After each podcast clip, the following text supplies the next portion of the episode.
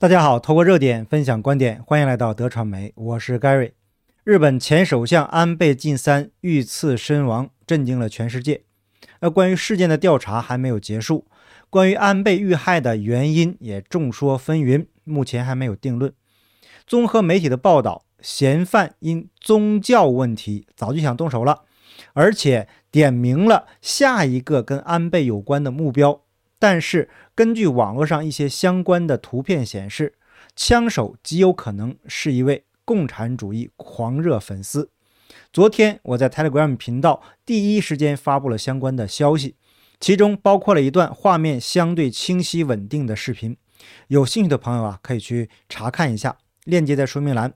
那华人圈把关注焦点放在了中共国五毛和小粉红反人类的表现上。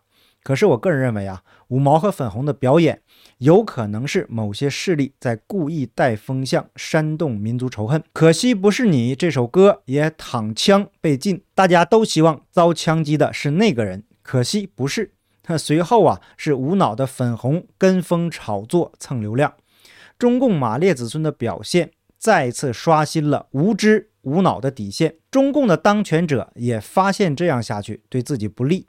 赵立坚在接受日本采访的时候，甚至少有的表现出谨慎的态度，不予置评。那么这期节目，我们就来聊一聊安倍晋三遇刺事件中的枪手出于何种目的，跟中共是否有直接的关联，以及中共在此事件中的尴尬处境。我们要如何看待粉红五毛的无脑表演？好，废话不多说，我们直奔主题。首先，对日本前首相安倍晋三的遇害，我个人感到非常的痛心，因为在这个混乱的世界，又失去了一位具有非凡智慧的、可以力挽狂澜的政治领袖。这一点，从川普总统的表态中就可以感受到。他说，安倍遇害是毁灭性的消息，并且强调说。安倍是他真正的朋友。我们都知道，安倍是川普总统上任以后全世界第一位拜访的国家领导人，他们的私交是非常的深厚的。那安倍对待台湾更是没得说，直接喊出了“台湾有事就是日本有事，美日有事”。安倍体现出的智慧、政治素养、个人修养，应该是全世界政治领袖的典范。也是传统东方文化真实的展现，因为安倍是相对传统的政治领袖，这很可能是他遇害的表面原因之一。当然，我们都希望背后的罪魁祸首是中共。如果能够坐实，那这样的恶行无异于跟日本以及美日同盟直接开战。但是目前还没有相关的直接证据。那我们先来看看媒体的报道。综合了每日新闻、日本新国网、富士新闻网等日本媒体的报道，四十一岁的嫌犯山上彻也，二零零二年服役于日本海上自卫队，三年任期满以后退职，之后就一直过着游手好闲的生活。事发当下，埋伏在安倍身后三公尺处，众目睽睽之际，掏出预先隐藏的枪支，开了两枪，命中安倍胸颈部。警方随后压制住嫌犯，当场逮捕，移送到奈良西警察署调查。在场的工作人员事发后向警方表示，嫌犯作案时看起来不是很兴奋的样子，开枪后十分冷静，没有做出逃跑的动作。日本奈良县警察本部周五晚上举行记者会，说嫌疑人从网上获知了安倍将前往奈良进行助选演讲的相关消息，并且在当天上午乘坐电车前往安倍演讲的地点。奈良县警察本部科长山村和久接受采访时透露，可能还有下一位受害者。那根据嫌犯供词指出。对某个特定的宗教团体怀恨在心，而这个团体疑似和安倍关系匪浅。不过，报道并没有详细的讲述团体的名称。被捕嫌犯供称自己对安倍相当的不满，早就想动手了。那此外，他还点明了下一个目标是某个宗教团体。据悉，嫌犯告诉警方，他母亲沉迷宗教，并且向。这个宗教团体捐献了大笔的金钱，家庭生活简直是一团糟。目前，警方正在深入调查行凶的动机。另外一方面，警方在嫌犯家中搜出了其他手工制作的枪支。稍早，住在附近的邻居表示，近期晚间都有不明的敲打声。那现在想起来呀，可能是他在家里制作武器。另据朝日新闻报道，到今年五月止，山上在大阪人力派遣公司工作大约一年半，主要派往京都各个仓库操作堆高机搬运货物。但公司员工印象中，山上的话很少，给人的印象比较安静。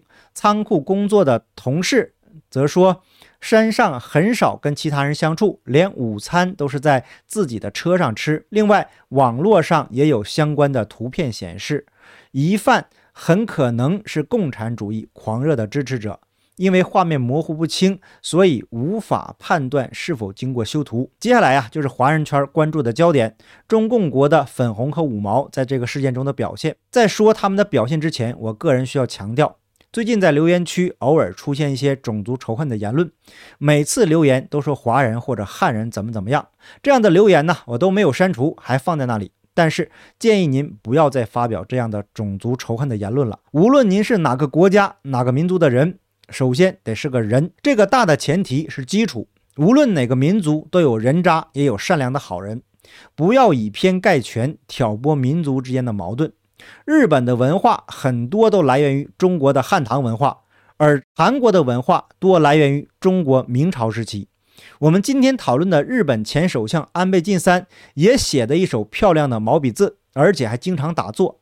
这都是中华传统文化中的精髓部分。中华文化中。当然也有不好的糟粕，但是我们不能看到一部分糟粕以及中共对历史的篡改与黑化，就全面否定我们自己祖先留下来的文化。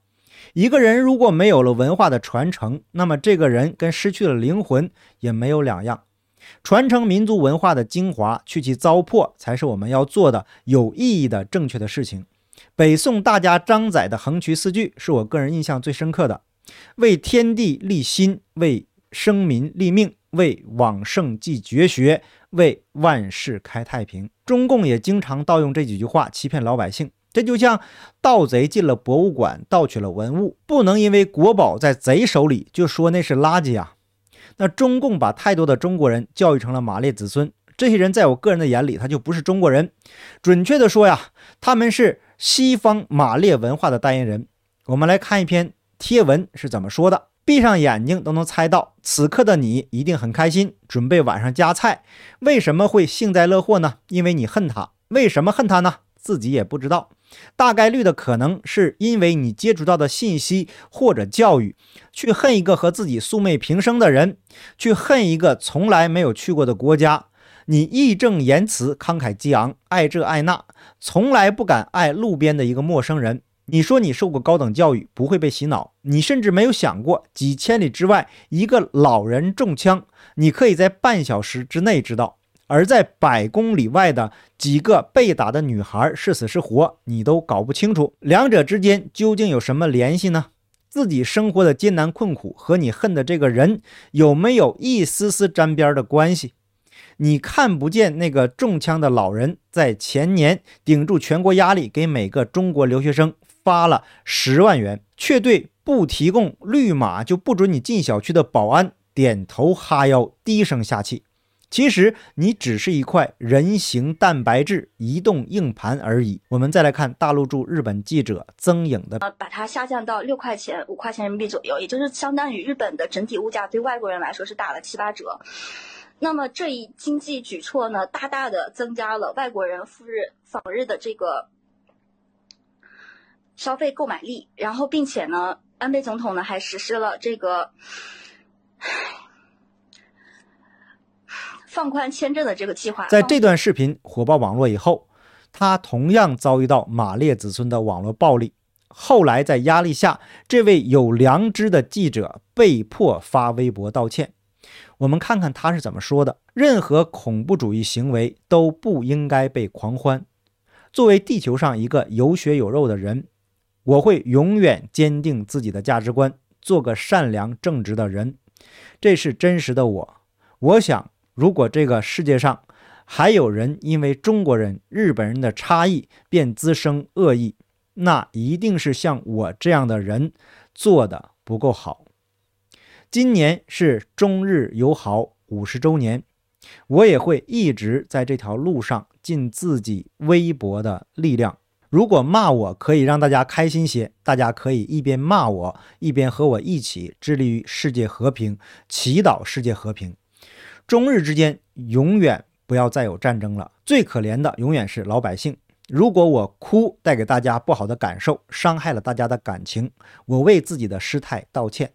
我只是出于对所在地区治安的恐慌和对此刻日本经济的绝望。评论员需要客观，是我不够专业。以后我会努力做得更好。我是中国人，无论如何，我不应该把私人情绪放到公众平台，是我错了，对不起。看到这段文字啊，我个人是非常的感动。什么是不该有的私人情绪呢？还不如说是不该有人性。在日本这样一个良善的社会环境下，大陆的记者也体现出了人的善良与正直。虽然说迫于压力道歉，但仍然不卑不亢。前面我提到了，是哪个国家、哪个民族的人不重要，重要的是有没有人的人性与良知。另外，演员吕丽萍也在微博留言，引用安倍的话表达哀悼。在这个世界上，每个人都活得这样辛苦。我曾经羡慕过的人，我曾经向往过的人，我曾经爱过的人，我曾经恨过的人，最后我才知道，他们每一个人其实都和我一样，活得千辛万苦。花会盛开。大家知道，我个人在最近的节目中经常谈到，大陆人的良知正在被社会主义铁拳给慢慢的砸醒。可是啊，这个中国人从出生那一天开始就被中共灌输他们那套马列子孙的文化，从上幼稚园就开始了仇恨教育。这些人接触不到真实的资讯，有些人到了海外还在用微信、微博，身体已经在墙外了，但精神上还是没有逃出那个牢笼。这才是问题的本质。那这次大陆网络对于安倍的攻击很诡异，以我个人的经验来说。很多贴文可能来自于水军，好像有某个势力在故意带风向，而中共官方的表现却相对的谨慎。日本记者在例行记者会上质问赵立坚，有中国网友发表幸灾乐祸的评论，中方对此有何评论？赵立坚面对记者的质问，没有表现出像过去那样怼天怼地怼空气的嘴脸。按照赵立坚的风格，应该是这样说。这是中国网络的自由，网民有权利发表自己的观点。而这次赵立坚回答非常谨慎，对于网民的各种评论，他不予置评。他已经充分地表达了中共政府的立场。而这一突发事件不应该同中日关系关联起来。赵立坚的回答体现出中共在这个敏感时刻是不想把中日关系给彻底搞崩的。那样对中共的经济将会是雪上加霜。中共的著名主持人也发布视频救场，虽然视频中充满着民族主义的思想，但后面这句话呀说得很好。古话说：“邻有丧，冲不相；邻有病，不相隔。”虽然是盗用了传统文化，那我们前面说了，盗贼偷了国宝，但不能把国宝当垃圾。五毛粉红再次起到了猪队友的作用，让中共当权者在国际上现了大眼。凡事都有利弊，那中共这也是自作自受。如果未来有证据证明安倍遇刺跟中共有关系，那么中共的政权他们的末日就真的到来了。而中共在安倍事件中怕引火烧身，已经偷偷的淡化了安倍的新闻热度。那么中共内部谁最希望看到混乱的场面呢？而谁又希望在二十大到来之前保持稳定呢？这是一个非常值得思考的问题。好，感谢你的点赞、订阅、留言、分享，我们下期节目见，拜拜。